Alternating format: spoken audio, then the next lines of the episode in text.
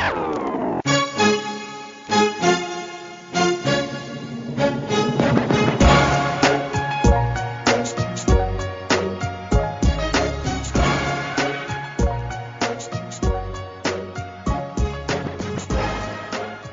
Bienvenue dans l'émission Europe du mur des podcasts d'Ouest France. Je suis Fabien Cazenave, journaliste spécialisé dans les affaires européennes et j'avais envie de parler avec vous aujourd'hui d'un sujet a priori compliqué, les ressources propres. Alors, vous êtes nombreux à ne pas savoir de quoi il retourne quand on parle de ressources propres pour l'Union européenne.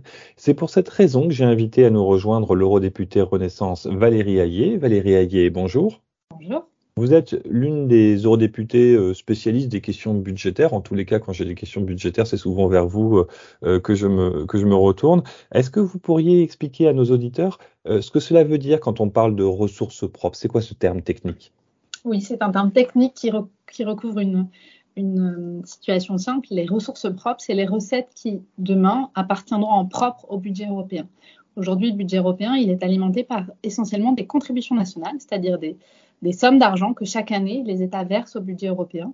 Et demain, euh, nous voulons avoir nos propres recettes pour alimenter ce budget européen. En gros, vous voulez plus dépendre du bon vouloir euh, des États membres qui, euh, tous les 6-7 ans, vous donnent 1% de leur PIB national, c'est ça? Exactement, parce que les États ne donnent que 1% de leur PIB national, sachant que les défis sont gigantesques.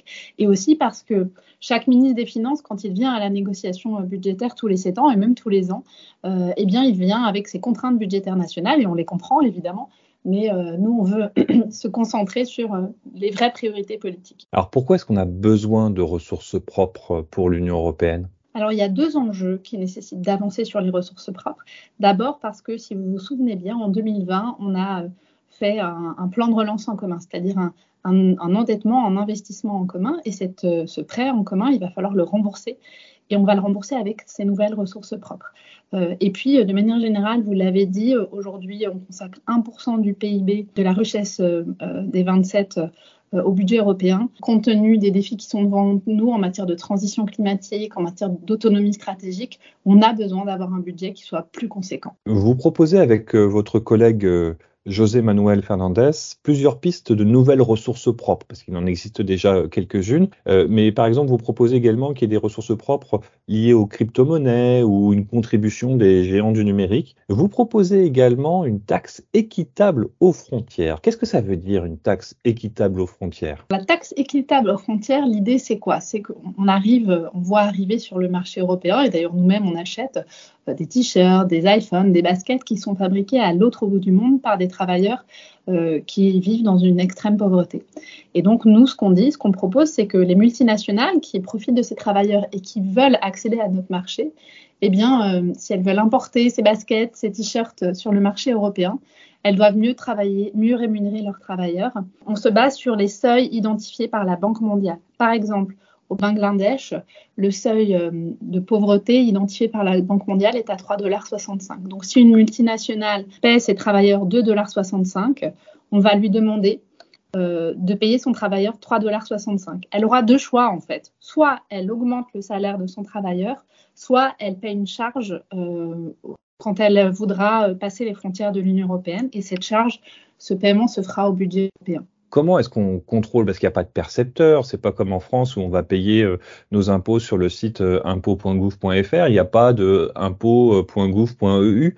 Comment est-ce qu'on va faire euh, ces taxes-là? Ce sera les États nationaux qui vont collecter pour l'Europe? Alors, ce sera l'objet des discussions qui auront lieu une fois que cette idée politique qu'on met sur la table deviendra, je l'espère, une proposition concrète. On a des travaux en cours justement sur ce qu'on appelle dans notre jargon la CSDD, pour, euh, pour euh, évaluer euh, les pratiques des multinationales au-delà des, frontières de l'Union européenne. Donc, on peut très bien imaginer demain que quand un produit arrive à la frontière, effectivement, ce sera soit les États par lesquels ces pays transitent pour accéder au, marché européen, soit une agence spécifique européenne, mais ça, ça, sera, ça fera l'objet d'une négociation. Alors, vous l'avez dit, une taxe, c'est quelque chose de très politique. Euh, et d'ailleurs, quand on parle du point de vue politique, euh, je sais qu'au niveau des États membres, il y en a certains qui sont très réticents à ce que l'Union européenne collecte elle-même euh, son argent, son argent au niveau européen. il y a des États membres qui n'en veulent pas, qui pensent qu'il vaut mieux contrôler ce que fait l'Union européenne en gardant justement ses contributions nationales, en gros cet argent de poche qu'il donne à chaque fois à l'Union européenne. Qu'est-ce que vous comprenez justement de cette, de cette envie de ne pas forcément donner trop d'argent et donc trop de pouvoir à l'Union européenne?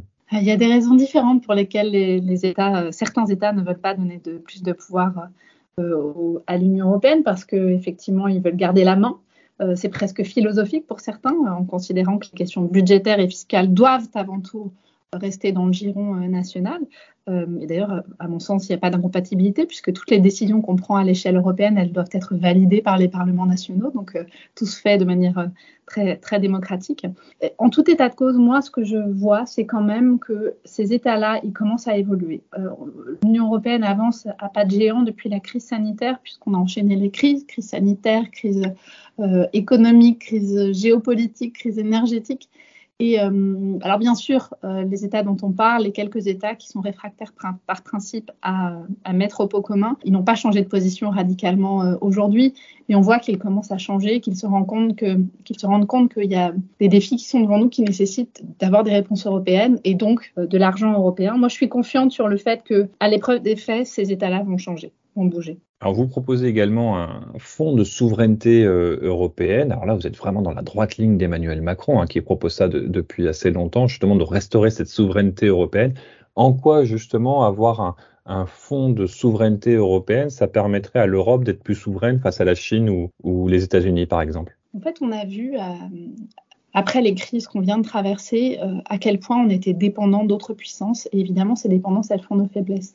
Euh, dépendant euh, de Taïwan pour les puces, de la Chine pour les panneaux photovoltaïques, de la Russie pour l'approvisionnement énergétique, et j'en passe. Et, euh, donc, il faut qu'on soit indépendant, qu'on puisse décider par nous-mêmes et, et, rapatrier les industries stratégiques en Europe. Donc c'est ça aussi, c'est ça, cette autonomie stratégique qu'il faut bâtir ensemble. C'est un chantier colossal, évidemment, et qu'on doit mener dès maintenant parce que les autres puissances dans le monde ne nous ont pas attendus. On voit ce qu'on appelle l'IRA américain. C'est quoi? C'est un grand plan de subvention massif qui a été lancé par les États-Unis au mois d'août de l'année dernière pour soutenir ces industries vertes. La Chine, depuis euh, des années, euh, euh, soutient deux fois plus son industrie que l'Europe. Le Japon a mis en place un plan pour assumer sa transition énergétique à hauteur de 140 milliards d'euros.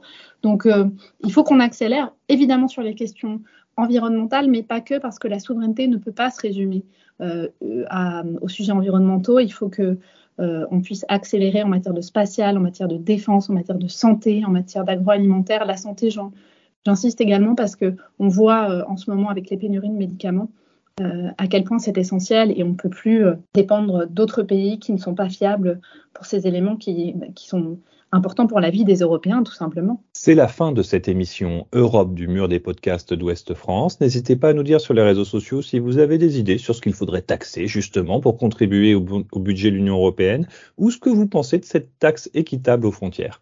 Valérie Hayé, merci. Au revoir. Merci à vous. Et à bientôt.